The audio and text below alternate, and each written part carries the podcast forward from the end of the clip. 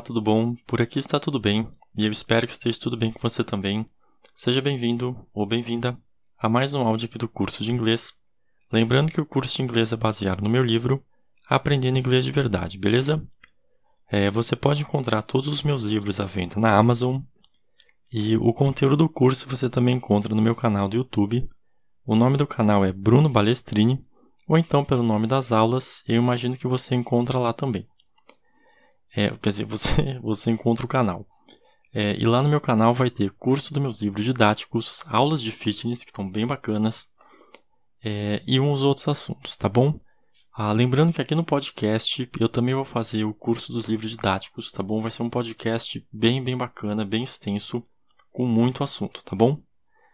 É bom, vamos lá. Hoje a gente vai falar um pouquinho sobre como escrever frases, tá bom? É, bom, agora que a gente já acabou a parte de teoria propriamente dita do inglês, é, eu fiz algumas aulas extras para falar sobre alguns tópicos que atrapalham muitas pessoas, tá bom? Então, ó, nessa aula, eu vou falar um pouquinho sobre como escrever frases. É, eu resolvi escrever sobre esse assunto porque vários alunos e alunas tinham dificuldade em escrever frases, é, não só no inglês, tá bom? mas em português também. Então, ó, eu resolvi escrever algumas dicas. Uh, bom, o motivo da gente ter dificuldade de escrever frases é porque a gente aprende a falar o idioma que a gente quer, mas a gente nunca estuda gramática de fato. Então a gente aprende a nos comunicarmos, é, quer dizer, a gente aprende a, a nos comunicar de forma elementar e pronto, entendeu? A pessoa aprende o básico e, e deixa por isso mesmo. Então, a partir do momento no qual a pessoa consegue se comunicar minimamente, ela para de estudar e entender o que ela está fazendo. E esse é o problema, entendeu? Ao invés da pessoa continuar, ela já, pô, já conseguiu falar o mínimo, já basta. então, ó, o resultado disso é que quando essa pessoa tenta aprender ou falar um outro idioma, ou tenta se comunicar em um nível mais avançado, obviamente que ela não consegue porque ela possui é, apenas uma base mal formada de um idioma. Dessa forma, se você possui problemas para se expressar, é porque você não tem uma base boa de gramática e, naturalmente, não sabe o que precisa ser passado e ou escrito, tá bom? Então, ó, como uma comunicação é uma união de frases, a gente vai começar estudando como montar uma frase. Então, para a gente entender como montar uma frase, Vamos analisar a estrutura da frase em si. Aqui tem um esqueminha de três bloquinhos ligados por um risco é, sujeito, verbo, predicado, tá bom? Então, ó, se a frase tiver 10 palavras, suponha que uma seja o sujeito, outro o verbo e o restante o predicado.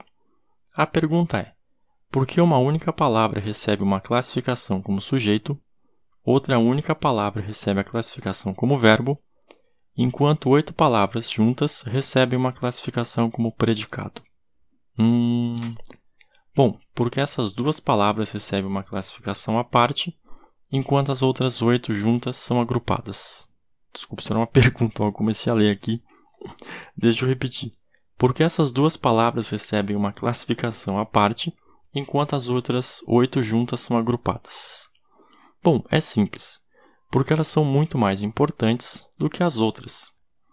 É por isso que sozinhas elas recebem uma classificação própria, tá bom? Então, ó, quando a gente for montar uma frase, primeiro a gente deve escolher o sujeito e o verbo, e só depois é que a gente monta o predicado. Isso é, a ideia da frase é falar que algo ou alguém está exercendo ou sendo submetido a uma ação ou mostrando o estado desse algo ou alguém. Por isso que a gente começa escolhendo o sujeito e o verbo. Então, ó, suponha que o nosso sujeito seja Bruno e o verbo seja pegou. É, a oração inicialmente ficaria: Bruno pegou. A pergunta é: pegou o quê? Pois pegar é um verbo transitivo e necessita de um complemento. Mas esquece os nomes, tá bom? Por enquanto, pensa apenas no complemento para o verbo. Suponha que seja um vaso. Então, ó, a frase ficaria: Bruno pegou o vaso. É, Bruno pegou o vaso a frase já melhorou, mas ainda está incompleta. Agora, a gente vai completá-la com os diversos elementos. Então, ela fica: O Bruno pegou um vaso. É, perceba que depois do verbo pegou, eu adicionei o artigo indefinido 1, porque a gente não sabe de que vaso se trata, e antes de Bruno eu adicionei o artigo o, pois a gente não está falando de um Bruno qualquer, tá bom? É o Bruno. Então agora a gente tem uma frase completa e simples, beleza? Então ó, vamos analisar um outro exemplo agora. Sujeito Bruno, verbo chamou. A frase inicialmente fica Bruno chamou. Agora, ó, colocando os objetos, Bruno chamou táxi mim. Bruno chamou táxi mim. Perceba que agora a gente tem o objeto direto e o indireto. Então, uma vez definidos os objetos, a gente vai adicionar o restante. Isso é, a gente vai introduzir os substantivos Bruno e táxi e o pronome mim. Logo, a frase final fica: O Bruno chamou um táxi para mim. Tá bom? O Bruno chamou um táxi para mim. Você percebe como a frase ficou mais fluida e completa? Então, o conceito de escrever bem é justamente esse, ou seja, você decide sobre o que você quer falar e vai complementando de modo a introduzir e encerrar, de modo a deixar as palavras conectadas corretamente, beleza? Isso que eu expliquei de adicionando os elementos para deixar melhor vale para qualquer idioma, beleza? Não é só o inglês não, tá bom? É, bom, o que eu tinha para falar sobre como escrever frases era isso. Muito obrigado pela atenção.